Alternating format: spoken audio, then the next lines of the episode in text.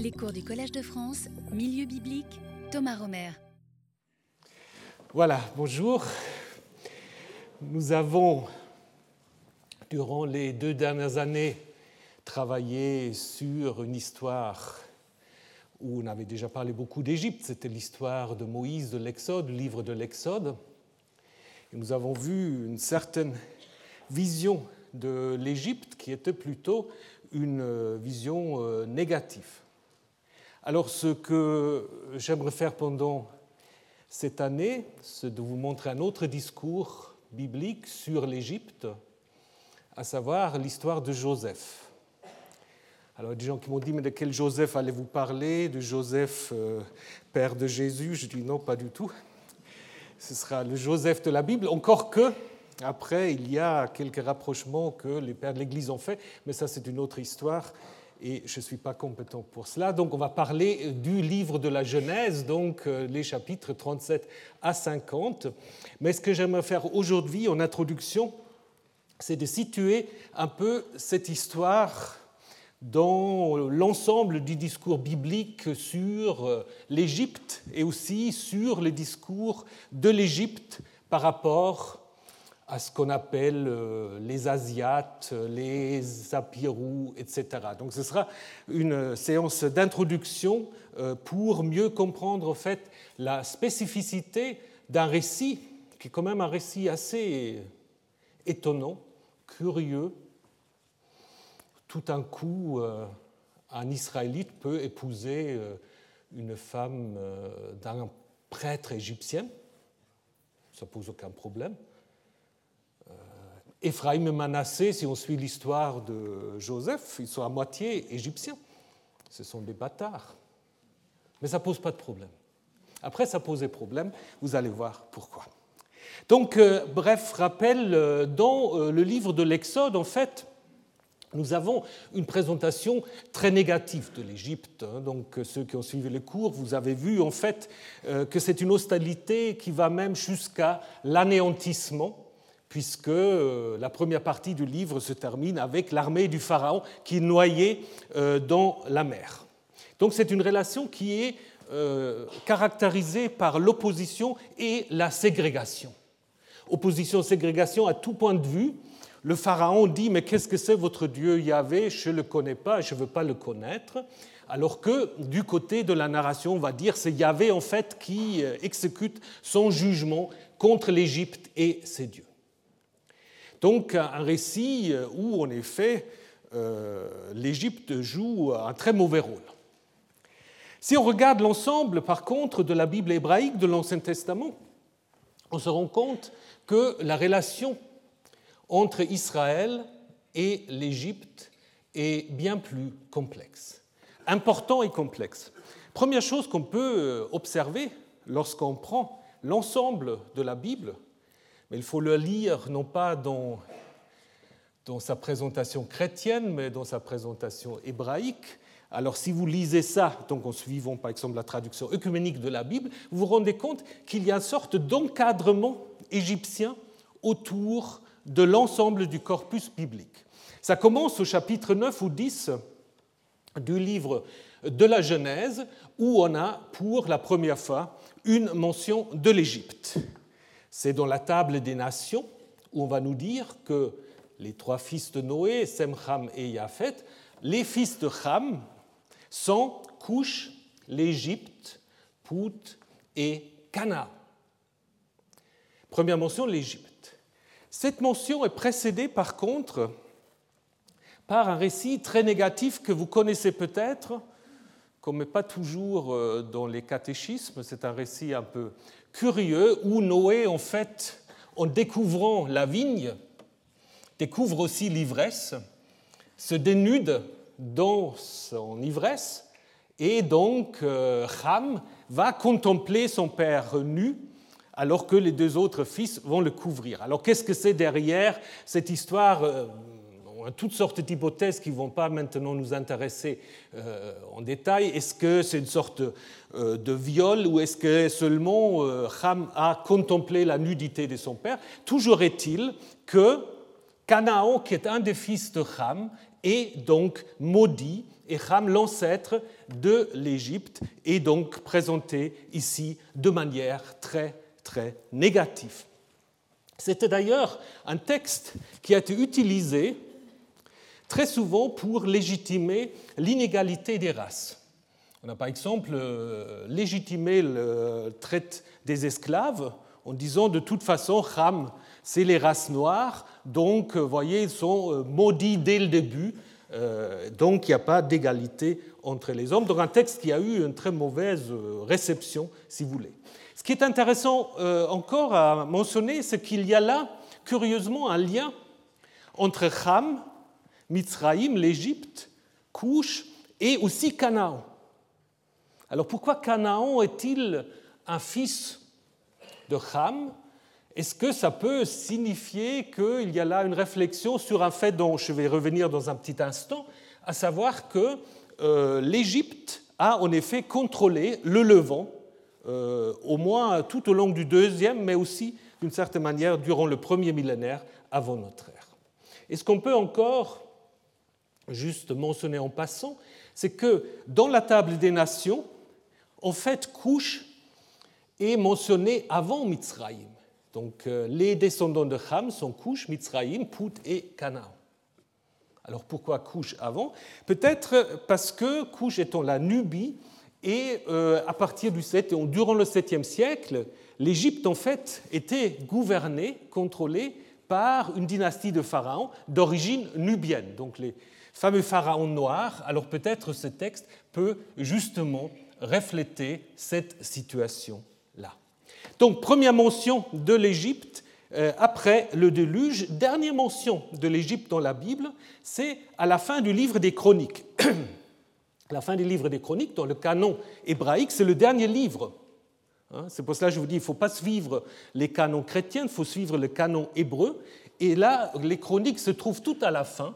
Et tout à la fin intervient euh, un pharaon, le pharaon Nekao, euh, dont on euh, relate une confrontation avec le roi Josias. Le roi Josias, qui dans le livre des rois est présenté comme étant le meilleur de tous les rois, mais dans le livre des chroniques, c'est un peu différent, puisqu'en fait, Nekao va le tuer, mais on va dire dans le livre des chroniques, c'est en quelque sorte la faute même de Josias, pourquoi Et là, chose très étonnante, parce que Nekao, le pharaon, le roi égyptien, lui dit Dieu m'a dit de me dépêcher, ne t'oppose pas à Dieu, hein, qui est avec moi, sinon il te détruira.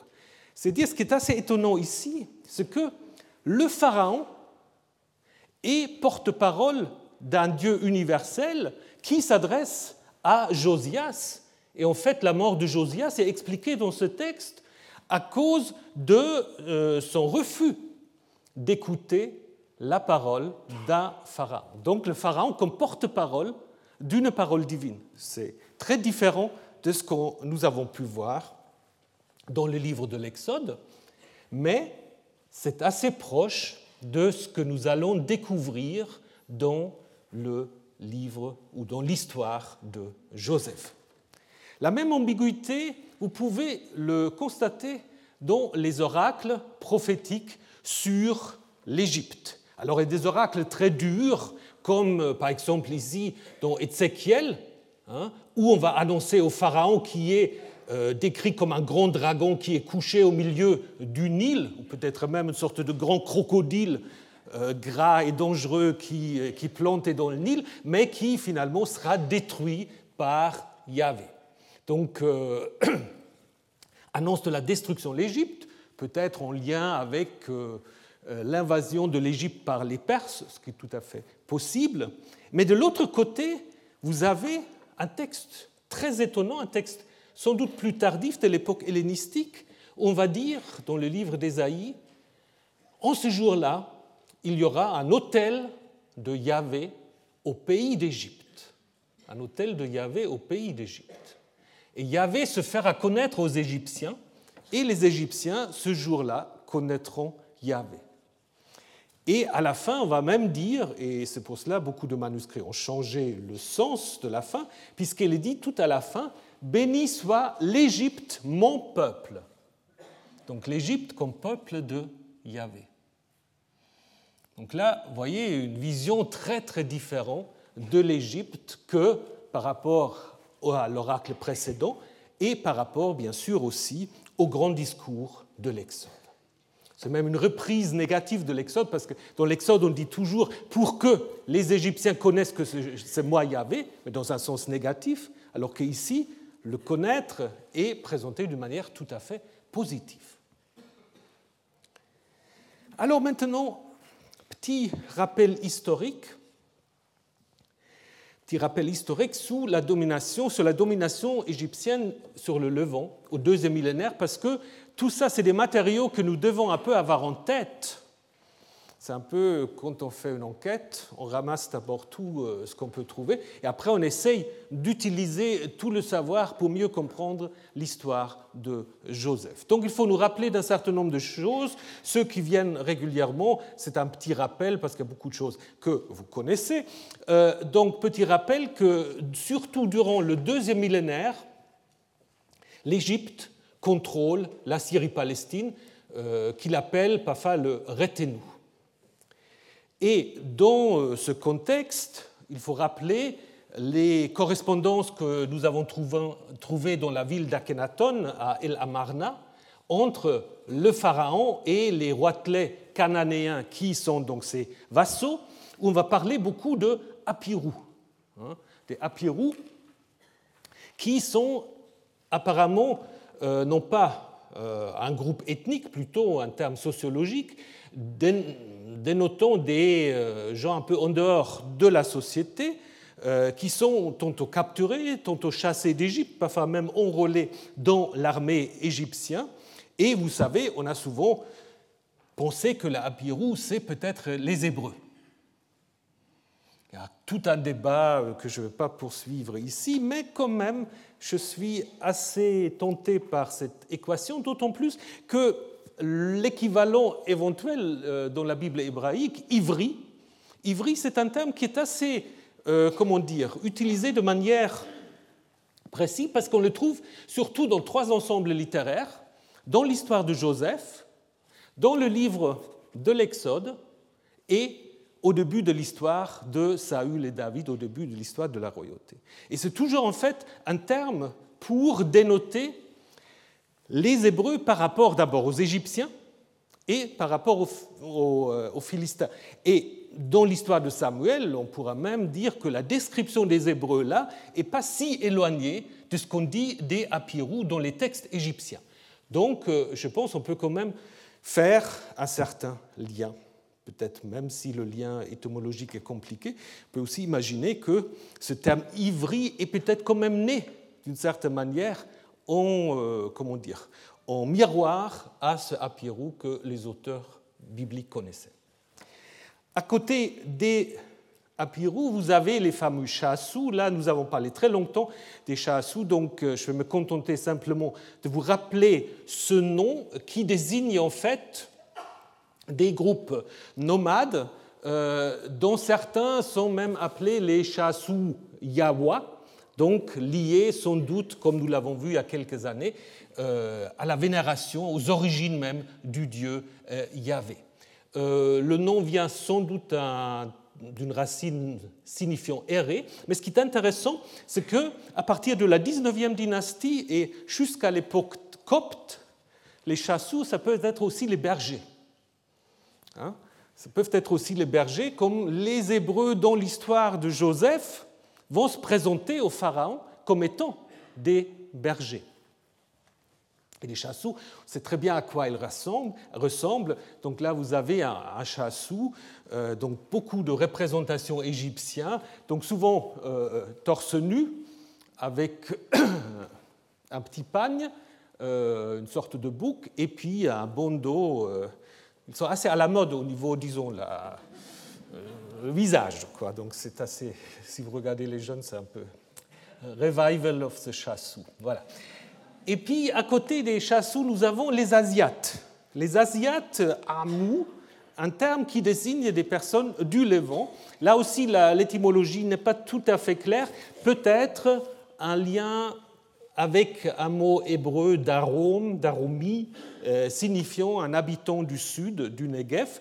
Euh, quand on regarde en fait le tombeau euh, de Séti le premier, donc ça c'est un dessin en fait d'une fresque qui est totalement détruite, donc il ne faut pas vous fier trop à la coloration, ça c'est c'est un peu le, dessinateur, ce monsieur von euh, Minutoli.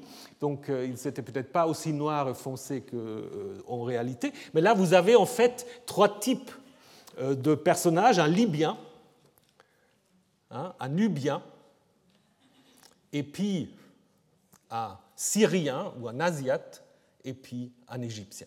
Donc si vous regardez le, ou le Syrien, il est assez proche en fait des chassous si vous comparez. Hein. Donc c'est un peu la même euh, manière. Donc une autre manière qu'ont les Égyptiens de parler de ces gens qui viennent du Levant. Alors comment on va se positionner par rapport à ces gens-là? Et ça c'est important aussi pour comprendre l'histoire de Joseph. La première chose qu'on va avoir, comme souvent dans les civilisations, c'est un discours d'opposition un discours de ségrégation. Puisque les Égyptiens pensent que tous les hommes non égyptiens sont en quelque sorte des populations inférieures, c'est des barbares d'une certaine manière. D'ailleurs, le mot égyptien pour homme, remech, signifie d'abord l'égyptien. après, les autres, on va les appeler les Asiates, les, euh, Syriens, les Nubiens, etc.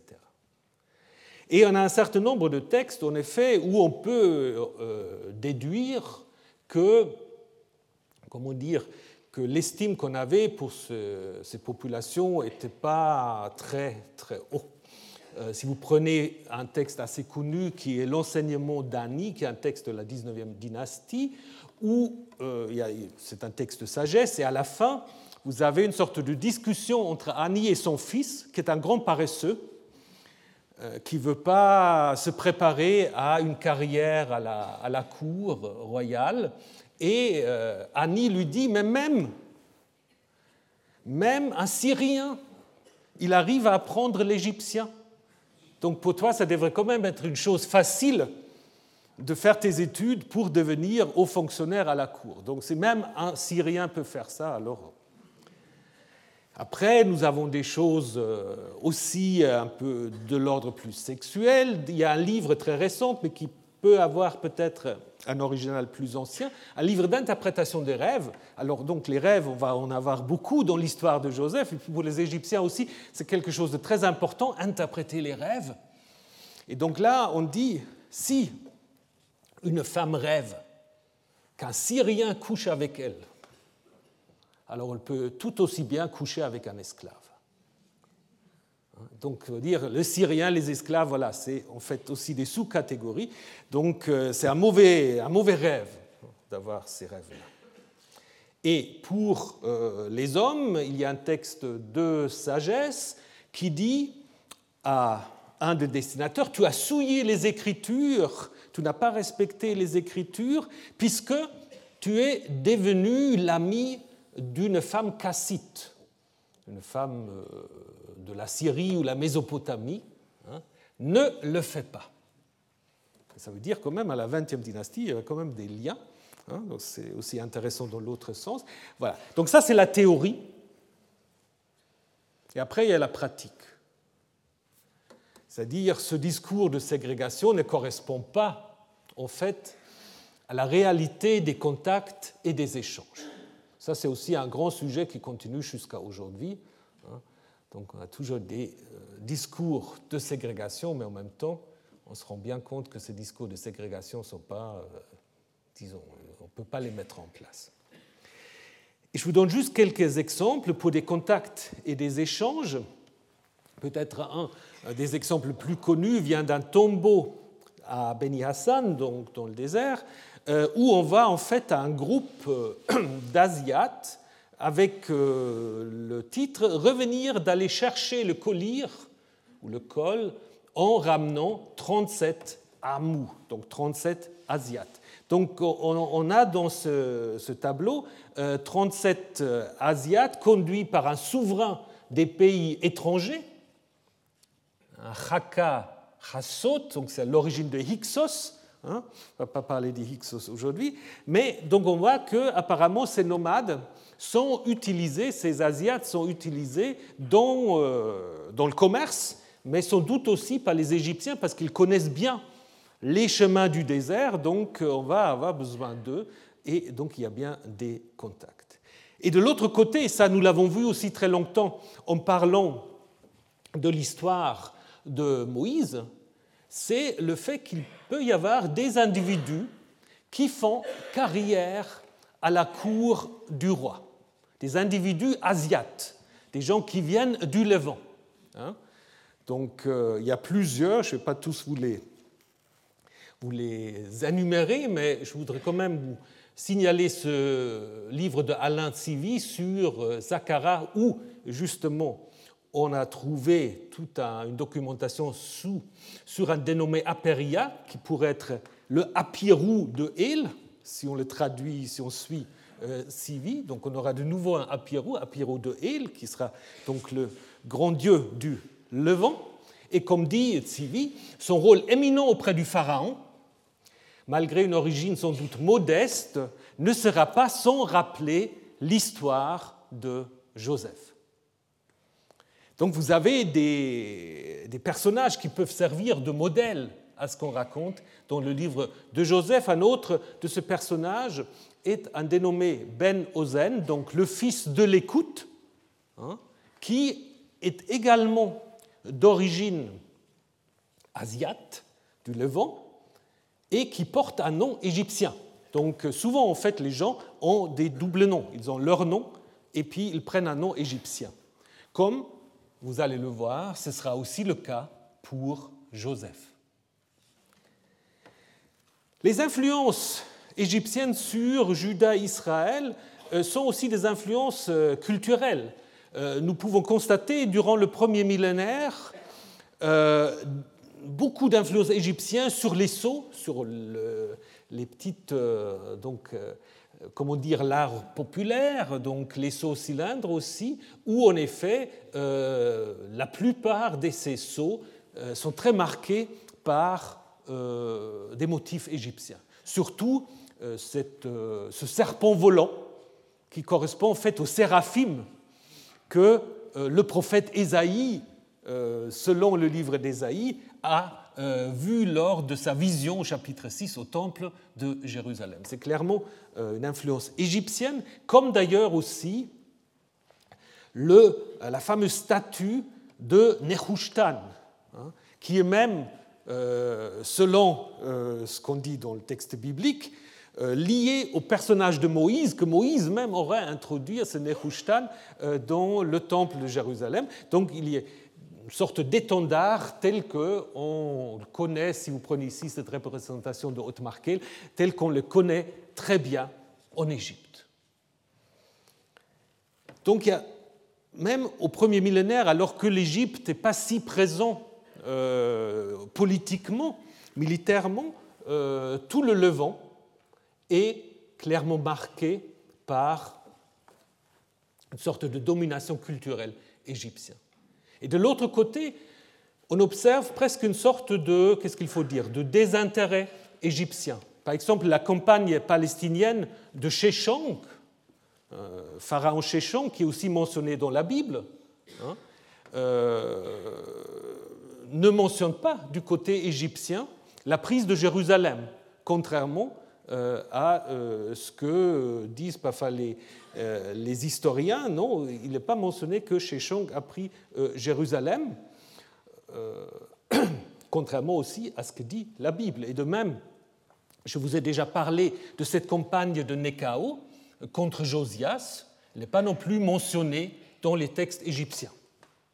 Alors est-ce que ça veut dire que les auteurs bibliques l'ont inventé ou est-ce que c'est un fait tellement mineur pour les Égyptiens qu'il ne jugeait pas utile euh, d'en faire un, grand État.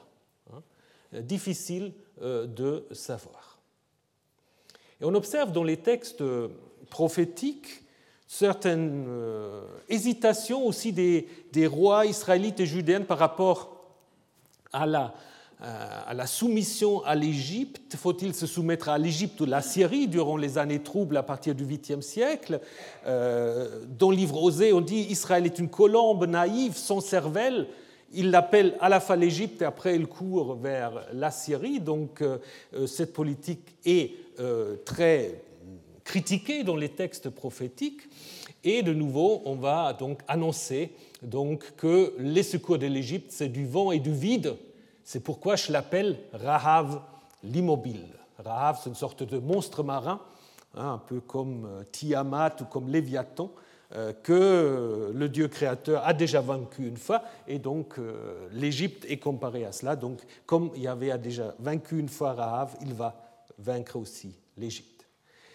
L'Égypte devient, sur le plan matériel, vraiment un lieu de résidence, clairement à partir des 587, euh, c'est-à-dire à partir de la destruction de Jérusalem par les Babyloniens va se mettre en place une population judéenne qui se réfugie en Égypte. Dans le livre de Jérémie, on parle de Migdol, Daphné, Memphis, euh, Patros. Population qui, dans certains livres, est très critiquée, notamment dans les livres de Jérémie et d'Ézéchiel. Euh, ils sont très hostiles euh, vis-à-vis des Judéens qui sont installés en Égypte. Et on dit même au chapitre 20 du livre d'Ézéchiel que ces Hébreux installés là-bas, ils n'avaient rien mieux à faire que de reprendre en fait les cultes et les coutumes euh, de l'Égypte et ils délaissent les exigences du Dieu d'Israël.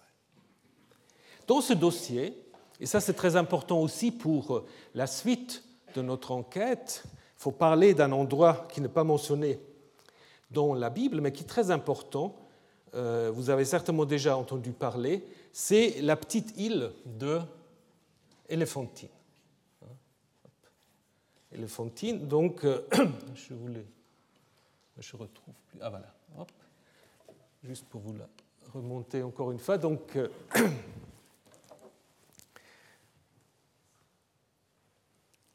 ne sais jamais comment ça marche, ces machins. je vous le montre comme ça. Voilà, c'est là. Donc cet endroit euh, est très important parce que nous avons découvert euh, une documentation abondante provenant d'une colonie, alors comment il faut l'appeler, judéenne, israélite, juif c'est anachronique, mais israélite ou judéenne. Il est possible en fait que cette colonie, elle est fondée déjà au 7e siècle par des Israélites qui descendent en Égypte, soit parce qu'ils sont mercenaires du Pharaon ou parce qu'ils prennent la suite après la destruction de Samarie par les Assyriens. Alors ce qui est intéressant, et nous allons le voir, euh, dans cette euh, colonie, nous avons beaucoup de textes. Nous avons, et ça c'est intéressant bien sûr aussi, nous avons un sanctuaire, un temple de Yahou, donc de Yahvé, qui est vénéré avec d'autres divinités, Anat et Hashim Bethel. Et un certain nombre des textes qui proviennent de Éléphantine, ou qui étaient trouvés là-bas, pourront aussi être intéressants quand on parlera de Joseph. Quand on veut parler de Joseph, il faut encore aussi parler d'une autre chose, à savoir des nombreuses influences littéraires des textes égyptiens. Souvent, nous parlons des textes assyriens, des textes mésopotamiens, mais il y a tout autant d'influences provenant de l'Égypte euh, dont il faut en effet euh, tenir compte. Un exemple peut-être le plus clair, c'est le lien entre une partie du livre biblique des Proverbes et la sagesse donc de Amenemopé, texte qui date du début de la fin du deuxième, début du premier millénaire, mais qui a été recopié tout au long du premier millénaire. Et il y a beaucoup de parallèles. Euh, je ne vais pas tous vous les énumérer. Ce qui est très intéressant, c'est que euh, le texte égyptien parle des 30 chapitres qu'il faut lire. Et puis dans le texte hébreu, on a reprise de ça 30 instructions. Mais si vous allez les euh, chercher après, les 30 instructions dans le texte hébreu, vous ne les trouvez pas. Ça veut dire que le script a simplement copié le mot 30 et après il a oublié un peu de suivre la suite. Donc voilà, comme ça aussi on va les plagier parfois. Alors, par contre, il y a beaucoup de similitudes en ce qui concerne le contexte royal, euh, le louange qu'on peut faire sur euh, la fonction du scribe, tout cela. Donc euh, là-dessus, je pense qu'il n'y a aucun doute que l'auteur des Proverbes a repris Aménopée. Mais ça veut dire aussi que sans doute, à la cour de Jérusalem, il y avait des gens qui savaient l'hébreu, il faut croire, oui, mais aussi l'égyptien. Donc euh, pas seulement l'acadien, probablement aussi l'égyptien. Un autre texte qui est intéressant, c'est la prophétie de Néferti, hein, qui annonce, qui est un peu apocalyptique, qui annonce par exemple que les eaux de l'Égypte seront taries, que les ennemis feront leur apparition à l'est, les Asiates descendront en Égypte.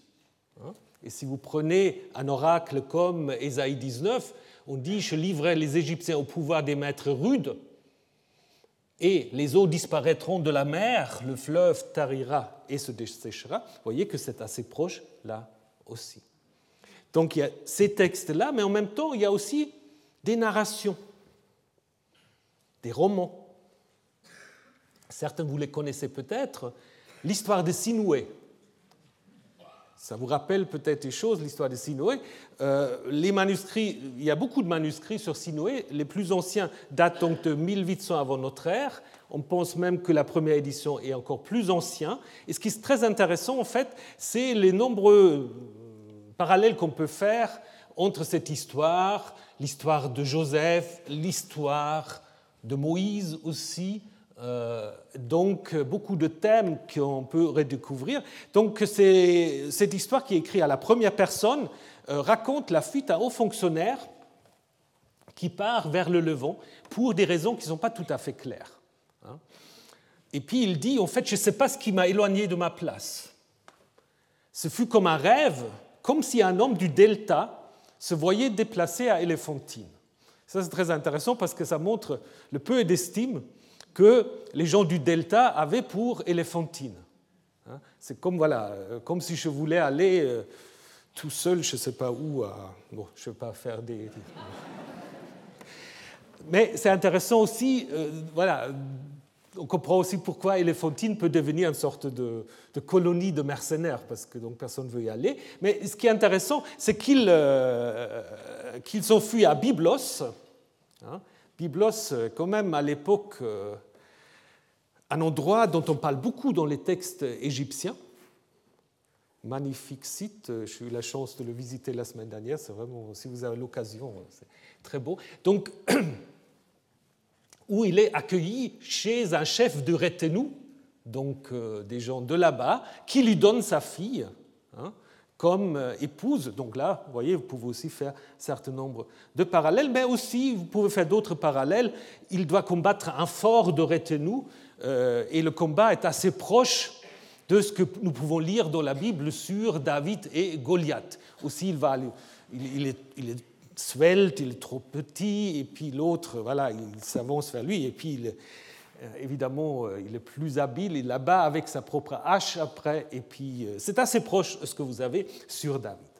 Un autre récit important, c'est Wananomon, qui date, qui est plus récent, qui date euh, de la fin du, premier millénaire, du deuxième millénaire, début premier, et qui raconte le voyage d'un haut fonctionnaire de nouveau à Byblos, voyez, euh, où il est chargé en fait d'aller chercher du bois du Liban, des cèdres du Liban, pour construire la barque d'Amon.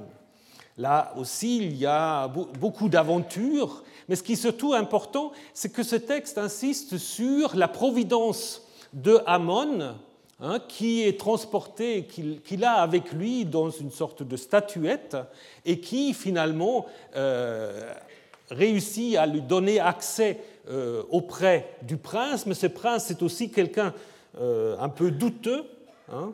donc ça montre aussi toute la vision qu'avaient les Égyptiens sur les Phéniciens, sur les gens en place, euh, finalement, donc, il le poursuit et euh, il, est, donc, euh, il arrive à Chypre où il est protégé par la reine en place. Et puis l'histoire s'arrête assez brusquement. Est-ce que la fin est perdue ou est-ce que c'est une fin brusque? On ne sait pas. Mais ce qui est intéressant dans cette histoire-là, il y a sorte d'affirmation de la puissance du dieu Amon à l'étranger, une sorte de, qu'est-ce qu'il faut dire, de roman sur la providence divine, alors que peut-être à ce moment-là, la puissance politique de l'Égypte est plutôt faible, va quand même affirmer dans l'histoire que Amon, euh, peut aussi protéger quand on est à l'étranger, hein, comme c'est le cas en Joseph, Esther, Daniel, etc.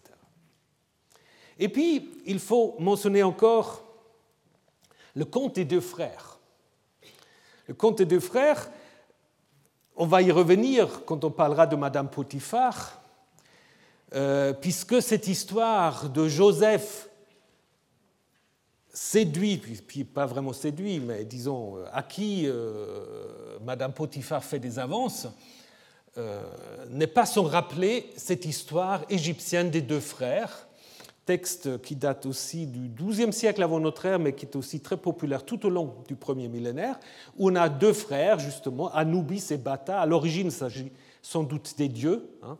Et donc, les jeunes frères, Bata, travaillent pour le frère aîné. La femme du frère aîné d'Anubis veut coucher avec lui. Il est vertueux, il refuse.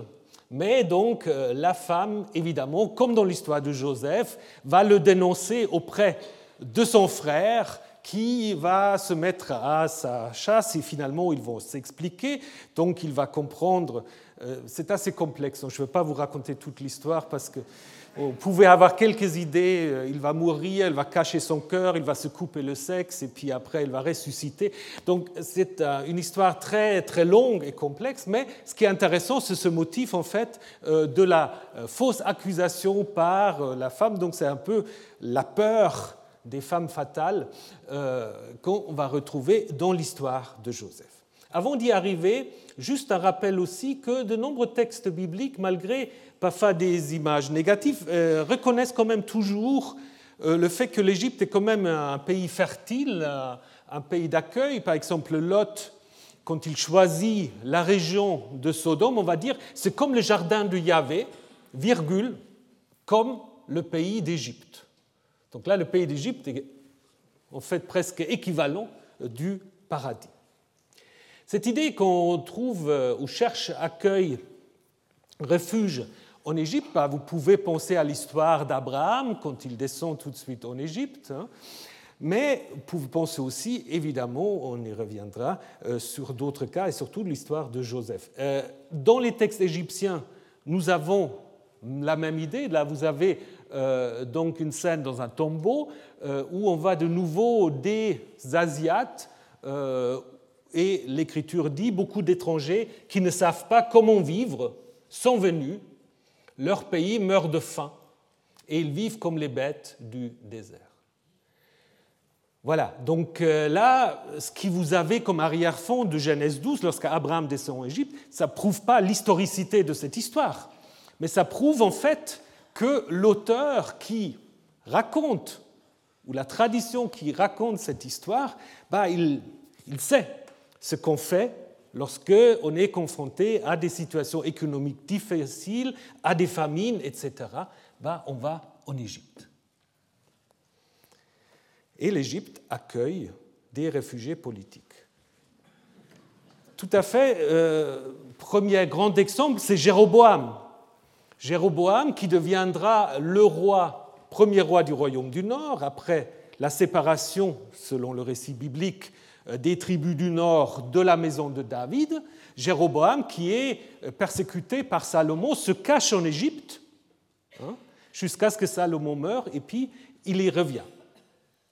Puis nous avons déjà mentionné euh, les Judéens, les Israélites qui descendent en Égypte.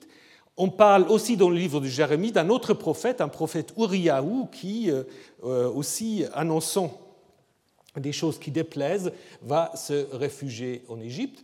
Euh, un grand thème qui continue jusqu'au Nouveau Testament, où dans l'évangile de Matthieu, il y a la fuite de Joseph-Marie, l'autre Joseph-Marie et le petit enfant Jésus, pour justement accomplir une prophétie du livre d'Osée de l'Égypte ou d'Égypte, j'ai appelé mon fils. Donc en fait, l'Égypte comme lieu de refuge. Ça, c'est important aussi pour comprendre l'histoire de Joseph. Donc, c'est ce que nous avons vu maintenant, jusqu'à maintenant, le regard de l'Égypte sur le Levant et les étrangers, les contacts entre l'Égypte et le Levant, les influences artistiques et littéraires de l'Égypte sur le Levant. Donc, toutes ces choses-là, à mon avis, c'est important d'avoir en tête pour comprendre en fait et pour bien analyser l'histoire de Joseph. L'histoire de Joseph qui est une histoire tout à fait singulière, assez atypique. Et un égyptologue, Donald Redford, il a dit il n'y a aucun texte de prose ailleurs dans la Bible qui peut en fait ou qui peut atteindre ou qui a le même standard la même qualité littéraire et artistique que l'histoire de Joseph. Donc c'est un égyptologue qui le dit, ce n'est pas un bibliste. Et en effet, pardon, vous savez que l'histoire de Joseph a influencé beaucoup d'artistes, des romanciers, etc. Si vous ne l'avez pas encore lu, lisez Thomas Mann, Joseph et ses frères. Oui, quatre tomes, oui, oui, mais voilà, ça occupe. C'est long. C'est long. Vous pouvez sauter le premier tome parce que le premier tome, c'est l'histoire de Jacob. Donc si vous voulez passer tout de suite à Joseph, vous pouvez commencer avec le deuxième tome. Mais c'est vraiment c'est magnifique. il fait aussi des idées un peu bah, à sa manière, en fait, parce que pour Thomas Mann, euh, le pharaon sous lequel en fait euh, Joseph fait ses exploits, c'est qui? C'est Akhenaton, évidemment. Alors que dans la Bible, euh, bah non. Mais ça, ça fait partie de toute cette égyptomanie euh, qui, qui a aussi évidemment influencé Freud et bien d'autres. Mais bon. Donc, beaucoup d'artistes sérieux, peut-être aussi un peu plus légers, ça vous a pas absolument besoin de le regarder, mais quand même, si vous aimez un musical, vous pouvez aussi regarder Joseph and the Amazing Technicolor Dreamcoat, qui est une grande comédie musicale, euh, mais qui montre quand même aussi, allez sur YouTube, vous avez tout ce qu'il faut. Mais ça montre donc aussi que voilà, il y a quelque chose aussi qui continue à parler, euh, à parler aux gens, à parler aux jeunes.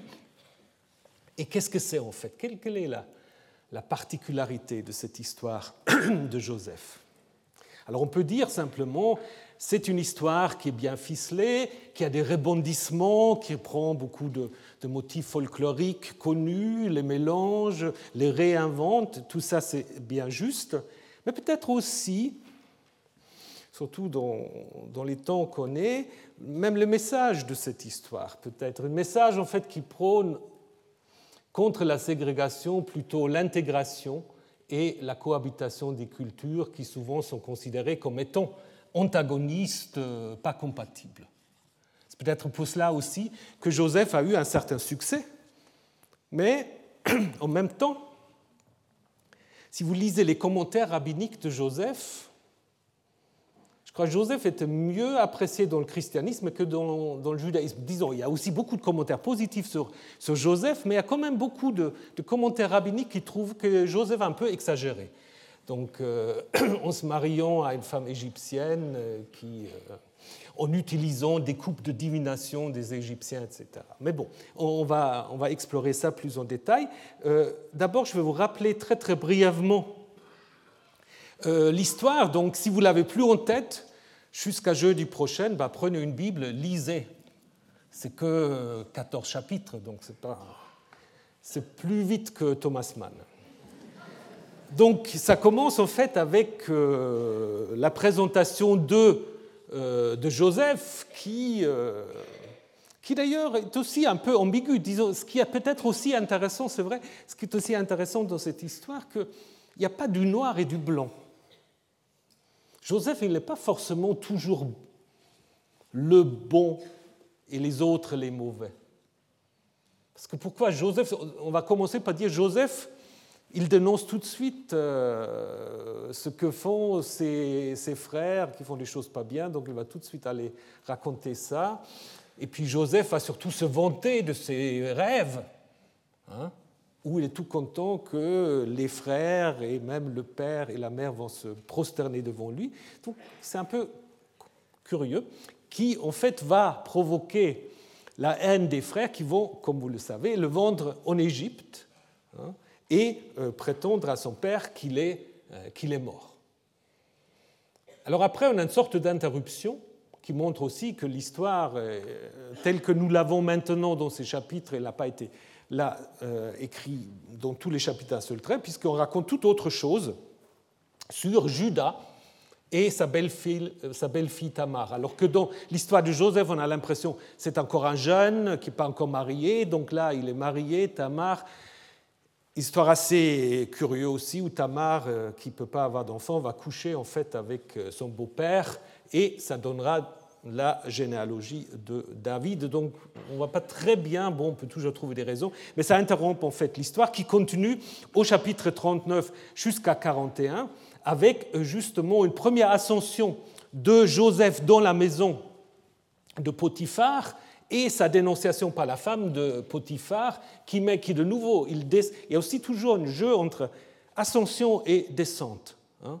Il descend dans le puits, il remontait, il fait carrière dans la maison de Potiphar et puis après que la femme l'a dénoncé, il est de nouveau en prison en prison dont il va en fait revenir suite à sa capacité d'interpréter les songes, les anges d'abord de deux prisonniers et ensuite les songes du Pharaon, suite à laquelle il va, il va devenir en fait le vizir, le deuxième homme en Égypte. Et à ce moment-là, première rencontre avec les frères, sans Benjamin, hein, Benjamin, le frère cadet reste chez les pères. Jacob envoie ses frères pour chercher des vivres, puisque ce que euh, Joseph avait prévu, la famine s'est en effet euh, réalisée. Et Joseph, en fait, ne se donne pas à reconnaître tout de suite. Il renvoie les frères en exigeant un retour avec Benjamin, en gardant Siméon comme, euh, comme otage. Les frères reviennent avec Benjamin. Et c'est au moment où Joseph va singulariser Benjamin. En fait, on va voir dans l'histoire comment Benjamin va jouer de plus en plus le rôle de Joseph, parce que Joseph va faire cacher sa coupe de divination dans les affaires de Benjamin, en prétendant on lui a volé cela, et tous les frères disent non, euh, on n'est pas de voleurs, et lorsque le sac de Benjamin est ouvert, ah, voilà, euh, et ça c'est la différence avec Joseph, tous les frères vont en fait être solidaires de leur petit frère. Et donc c'est en fait le scénario contraire où au début tout le monde était contre Joseph. Là les frères vont être avec Benjamin, ce qui va amener la réconciliation. Donc à la limite on aurait pu se dire l'histoire elle peut se terminer là. Et d'une certaine manière c'est vrai parce qu'après on raconte surtout l'installation de Jacob en Égypte. Donc euh, Joseph fait venir Jacob qui descend avec tout, euh, euh, tout son clan. Cette descente est interrompue en fait par un autre épisode assez curieux où Joseph invente le capitalisme. Ça, nous allons voir, c'est quand même assez curieux parce que contrairement à ce qu'il avait conseillé au Pharaon en Genèse 41, maintenant on va dire en fait il faut que les gens payent assez cher tout ce qu'on a stocké, et tout le monde devient esclave du Pharaon. Hein. Alors qu'en Genèse 41, on a l'impression que c'est presque donné gratuitement. Là, tout le monde devient esclave du Pharaon. Et Joseph, en fait, tient, euh, via euh, ce geste économique, l'ensemble du pays. On verra ce que ça voulait dire. Après, on revient sur euh, Jacob euh, avec euh, la bénédiction, la reprise. Donc, entre-temps, Joseph a deux fils, Ephraim et Manassé. Et là, il y a un thème qui rappelle d'autres histoires dans la Genèse, où en effet, Jacob inverse l'aîné et le cadet. Hein. Vous avez ça déjà avec Jacob et Ésaü d'une certaine manière aussi un peu avec Ismaël et Isaac, et là maintenant avec Éphraïm et Manassé. Ensuite, euh, on va raconter la mort de Jacob, son enterrement en Canaan Et ensuite, le dernier scène, c'est euh, les frères qui, après la mort de Jacob, sont très inquiets euh, ce qui va leur advenir, mais Joseph, en fait, confirme que euh, il est toujours de la même, comment dire, toujours la même attitude vis-à-vis d'eux, et donc la réconciliation est confirmée. Joseph meurt, mais comme un Égyptien. Il est embaumé dans le pays d'Égypte. Il meurt à l'âge de 110 ans, qui est dans les textes de sagesse et l'âge, comment dire, exceptionnel pour un sage égyptien. Alors, si on compare, si on compare l'histoire de Joseph avec les deux grands ensembles qui l'entourent, donc avant l'histoire d'Abraham, Isaac et Jacob, et après l'histoire de Moïse et de la sortie euh, de l'Égypte. Alors on peut observer beaucoup de différences. Évidemment, on peut dire c'est l'histoire qui fait le pont, qui explique pourquoi euh, Jacob arrive en Égypte, pourquoi au début du livre de l'Exode on est en Égypte. On peut dire c'est une histoire, il fait le pont. Mais en même temps, il y a comme on dit, une théologie très très différente dans cette histoire, mais aussi des styles très différents. Par exemple, il n'y a jamais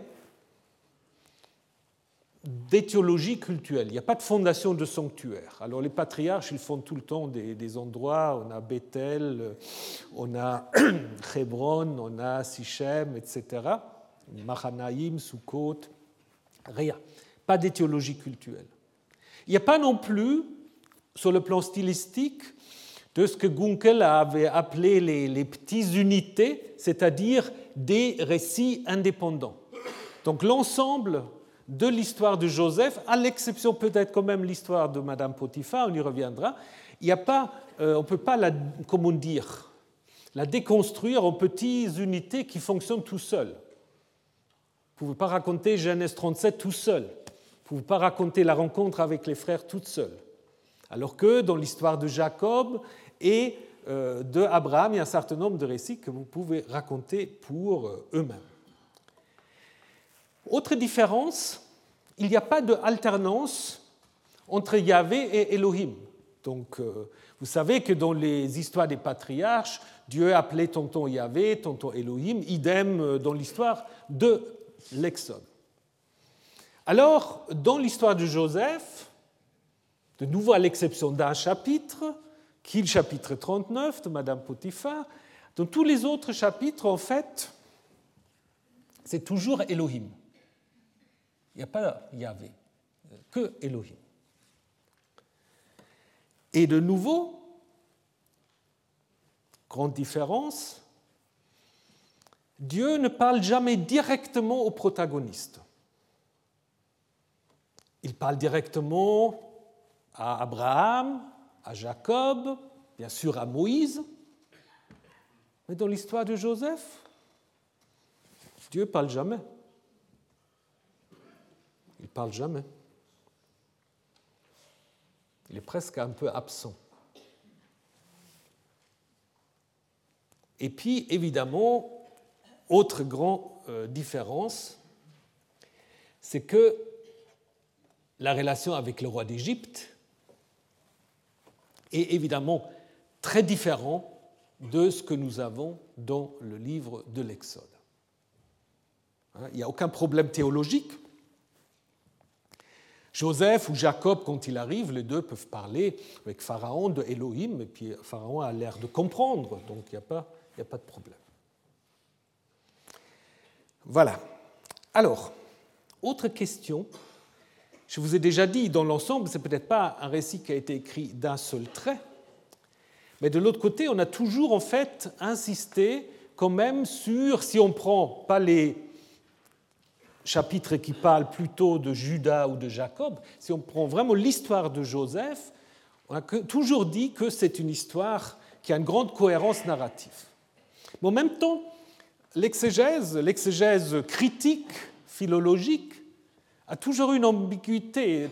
D'un côté, on a toujours dit, oui, euh, von Ratsutu a dit mais c'est un chef-d'œuvre littéraire, comme l'a dit Redford, mais en même temps, on a toujours dit il y a quand même deux, deux strates parallèles. Il y a toujours le yaviste et le éloïste. Hein, donc euh, ceux qui suivent depuis un moment savez ce que c'est le yaviste, l'éloïste, c'est-à-dire en fait deux documents parallèles dont un aura utilisé le nom divin Yahvé et l'autre le nom divin Elohim. Avec évidemment le problème, c'est que dans l'histoire de Joseph, comme je viens de vous dire, à part le chapitre 39, on ne parle jamais de Yahvé. Donc ça, c'est déjà un premier problème. Mais en même temps, il est vrai qu'on peut observer dans l'histoire de Joseph beaucoup de ce qu'on peut appeler des doublons ou des doublets. On a deux rêves de Joseph tout au début, deux frères qui interviennent en faveur de Joseph contre les, autres frères qui veulent le tuer, donc Ruben et Judas. On a deux groupes de caravaniers qui arrivent, les Ismaélites, les Madianites, on n'y comprend pas grand-chose, on va voir ça la semaine prochaine. Deux rêves que Joseph va interpréter en prison, deux rêves encore du Pharaon, deux voyages des frères en Égypte, deux fois Joseph fait cacher des objets dans leur sac, deux fois, les frères sont appelés à une audience devant Joseph. Deux fois, on les accuse d'espionnage. Et deux fois, on raconte une réconciliation. Donc, pour ceux qui aiment les récits parallèles, on se dit, ben, c'est magnifique. Donc, on peut avoir, en effet, là deux documents différents, comme deux évangiles, si vous voulez, qui auraient chacun à sa manière raconté l'histoire de euh, Joseph qu'on qu'on aurait ensuite combiné. Ça, c'est la fameuse théorie documentaire. Mais si vous regardez en détail, c'est très compliqué vraiment de reconstruire. On va essayer parfois des petits, on va faire des tests comme ça. Parce que ce n'est pas que des scientifiques qui font des expériences. Nous, on va aussi faire des expériences. Et puis, on va voir que ça ne marche pas on peut constater beaucoup de choses qui vont à deux, mais est-ce que vraiment on peut séparer toujours les choses à deux? Déjà, Herbert Tona, qui euh, était tout à fait un adepte de la théorie documentaire, il a dit mais ça ne fonctionne pas euh, dans l'histoire de Joseph. Souvent, en fait, ces doublons, ces doublets, ils ont une fonction narrative tout à fait précise. Peut-être pas chaque fois, mais quand même souvent, il s'agit des histoires qui sont un peu construites en miroir. On va le voir plus en détail. Euh, surtout aussi le miroir entre Benjamin et Joseph, ça c'est très important. Les deux rêves du Pharaon, à mon avis, on ne peut pas les séparer puisqu'ils font écho aux deux rêves de l'échanson et de Panétier, dont un a en effet un aboutissement négatif et l'autre un aboutissement positif. Donc si vous racontez seulement une histoire avec un aboutissement positif et l'autre avec un aboutissement négatif, ce n'est pas très logique. Donc je pense quand même qu'on euh, doit euh, partir plutôt de l'idée que c'est une histoire et pas deux récits parallèles que après un rédacteur aurait mis ensemble. En même temps, en même temps, il est clair que tout ne fait pas partie de l'histoire de Joseph. Comme je vous ai déjà dit, l'histoire de Judas et Tamar a certainement été insérée après coup, ça n'a rien à voir avec l'histoire de Joseph. Les récits sur Jacob qui descend, qui a des visions, qui donne des, bénédictions à ses fils, ne sont pas reliés non plus vraiment à l'histoire de, euh, de, Joseph, d'autant plus que les bénédictions à la fin, en 49, c'est très proche des bénédictions que fait Moïse à la fin du Deutéronome 33. C'est une manière en fait de montrer comment les deux grandes figures d'identification, Jacob pour la généalogie, Moïse pour la loi, comment on peut arriver à les mettre en parallèle. Idem, le discours final donc, euh, de Joseph ne fait pas partir de l'histoire, euh, puisque Joseph dit euh, Dieu, Je vais mourir, Dieu interviendra en votre faveur, il vous fera monter de ce pays vers le pays qu'il a promis par serment à Abraham, Isaac et Jacob, et quand vous allez donc partir, vous emporterez mes ossements. Ça, c'est clair que là, c'est un rédacteur qui veut faire un lien. Le premier avec la fin du Pentateuque, puisque en Deutéronome 34, lorsqu'on raconte la mort de Moïse, on rappelle exactement cette formule du pays promis par serment à Abraham, Isaac et Jacob, et l'autre, en bleu, veut plutôt faire allusion à la fin du livre de Josué, parce qu'en Josué 24, on raconte en effet la, euh, comment dire, l'enterrement des ossements de Joseph. Mais c'est clairement des idées qu'on a ajoutées après coup. Euh, l'histoire primitive s'est terminée en fait avec donc la mort et l'embaumement de Joseph en Égypte.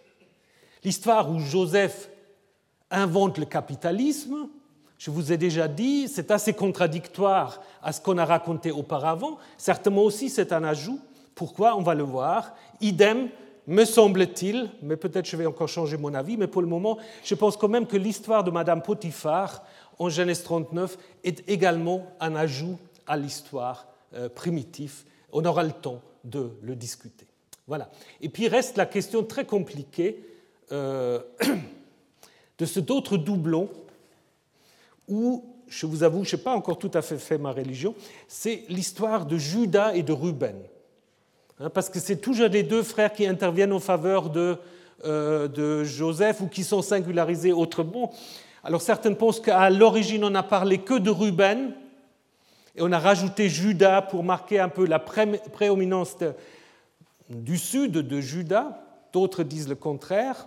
Mais peut-être en fait, les deux peuvent cohabiter, euh, on, va, on, va, le voir euh, dans la suite. Donc voilà, pour le moment, ce que je vous propose comme version primitive, voilà, vous pouvez, vous n'avez pas besoin maintenant d'apprendre ça par cœur, mais si vous lisez ces textes-là, il me semble que ça donne une histoire assez cohérente. Ben, on va évidemment le tester. Et ce que nous devons tester encore la semaine prochaine, c'est quand est-ce qu'on a écrit l'histoire de Joseph alors là, on a quand même euh, beaucoup de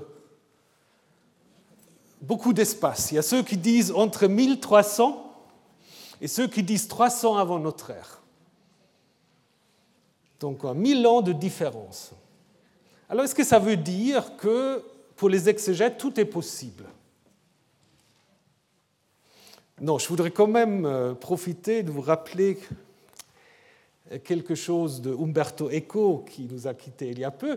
Eco, je pense qu'il avait raison quand il a dit, bon, tout texte, en fait, c'est vrai, tout texte possède une sorte de cohérence interne et on peut lui faire dire, et on peut l'interpréter de beaucoup de choses, mais on ne peut pas lui faire dire n'importe quoi. Ça, c'est contre les postmodernes. On ne peut pas faire n'importe quoi au texte. Et je crois, comme dit Eco, une interprétation ne sera acceptée si elle est confirmée, au moins n'est pas remise en question par un autre point du texte. Donc si on parle de datation, de contexte visé, il faut que ça soit cohérent. Il ne faut pas simplement prendre un passage ou un élément du texte pour dire voilà, ça, ça montre telle ou telle datation ou telle ou telle intention. Il faut prendre l'ensemble. Et si on fait ça, à mon avis, on peut quand même réduire cette étendue de 1000 ans. Ça, nous le ferons la semaine prochaine. Et la semaine prochaine aussi, nous ferons donc euh, le début de l'histoire, les rêves et la descente de Joseph en Égypte. Alors bonne semaine et puis à jeudi prochain. Ah, pardon. Je voulais aussi rester juste encore. Je voulais vous présenter mon, nouveau ater, M. Hervé Gonzalez, si tu peux juste te lever. Si vous avez des questions euh, auxquelles je ne peux pas répondre, voilà, demandez à Hervé. Voilà, alors bonne semaine et puis euh, à la semaine prochaine. Retrouvez tous les contenus du Collège de France sur www.colège-2-france.fr.